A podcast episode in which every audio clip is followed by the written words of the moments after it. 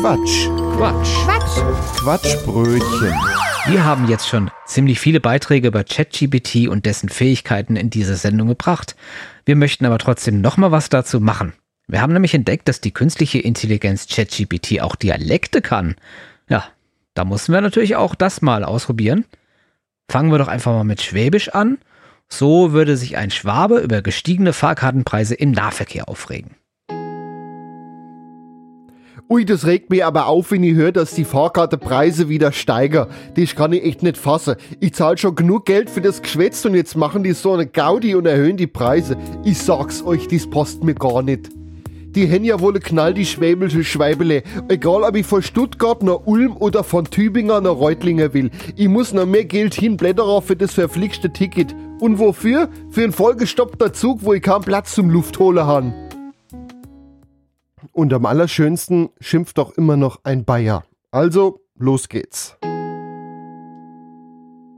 Ja, mei, da reg ich mich gleich auf. Wenn das heißt, dass die Fahrkartenpreis wieder einmal erhöht werden, heißt mich, das geht schon auf keine Kur halt mehr.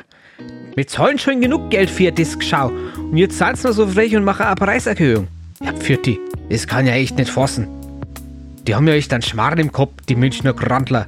Egal ob ich vor Augsburg nach Ingolstadt fahre oder von Regensburg nach München, ihr muss jetzt noch mehr braten für das scheiß Ticket. Und dafür krieg ich einen überfüllten Zug, wo man keinen Platz zum Luftholen hat. Gehen wir doch nach Berlin. Diese Person regt sich über die vielen Touristen in der Stadt auf.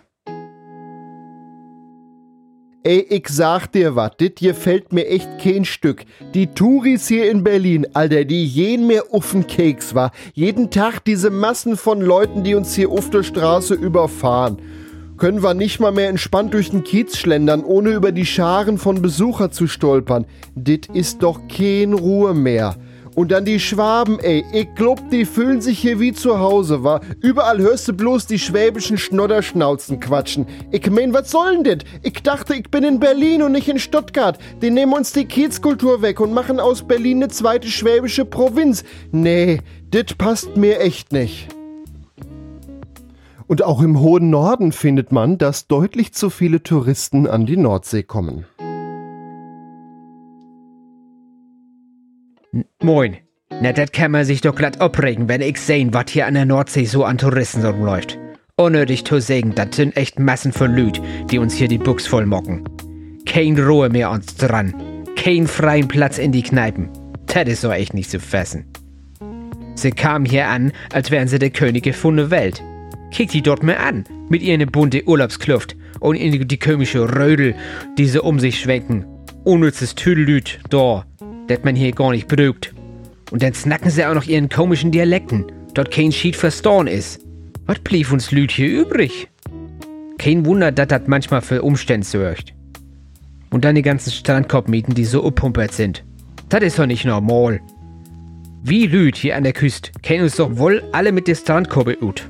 Aber nee, die Touristen mögen sich anhören und dann glauben sie, sie wären hier die Schiedbüttel. Das geht mir echt ob den Sack. Und in Köln soll sich jemand KI generiert über anderes Bier als Kölsch aufregen.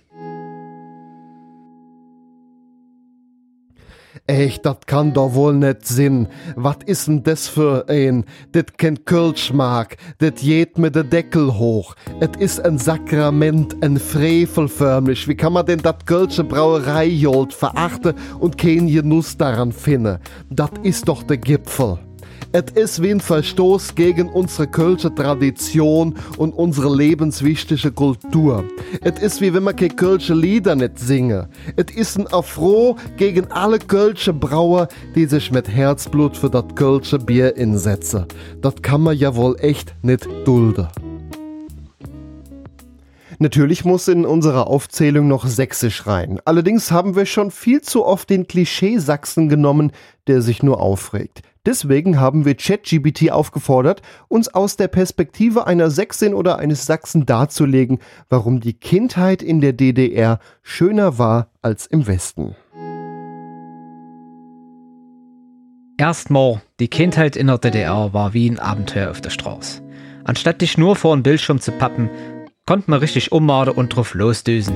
Ob Kletterei in der Barm, Verstecken spielen in der Ruine oder mit dem Radl in der Pampa brettern, da hat's aber ordentlich Spaß gemacht. Und was die Schenke angeht, naja, da muss man sich keine Gedanken machen, ob du alte neueste Technik hast. Nee, bei uns gab's einen Haufen selbstgemachter Kram. Hast den Karton, paar Farben, ein bisschen Fantasie, kannst du dir alles Mögliche zusammenschustern. Von einem Kartonauto bis zur kuscheligen Decke. Da waren da keine Grenzen gesetzt. Und dann gab's da noch die Ferien. Sag mal, im Westen musst du dir einen ganzen Haufen Knete für den Urlaub ablatschen. Aber in der DDR hat er einen bezahlten Ferienheimurlaub. Du konntest dir ein schickes FDGB-Ferienheim mit der Familie einen saucoolen Urlaub verbringen. Und Klassenfahrten waren auch der Knaller, oder? Da warst du mit dem Klassenkameraden eine Woche lang weg, Sachsen unsicher machen und jede Menge Babbelsche im Kopf. No, da konnte kein Westurlaub mithalten. Und zum Schluss die Solidarität. Bei uns hat er einen starken Zusammenhalt, nicht? Wir hatten uns nie mit dem Konsumwahnsinn abgeschlottert, sondern sich um ihn gekümmert. Nachbarn, die helfen, zusammen feiern oder einfach nur die Unterstützung untereinander. Da war man ein richtiges Team, was man heutzutage oft vermissen tut. Aber Gücke, jeder hat natürlich seine eigene Meinung und Erfahrung.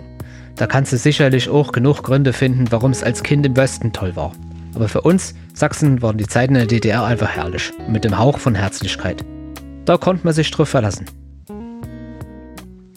Die Texte kamen alle aus der künstlichen Intelligenz ChatGBT.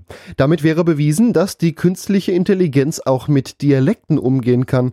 Und das finde ich schon sehr beeindruckend, was Computer heutzutage alles schon können. Das war ein Beitrag vom Quatsch. Quatsch. Quatsch. Quatschbrötchen. Was ihr gerade gehört habt, war nur ein Ausschnitt vom Quatschbrötchen.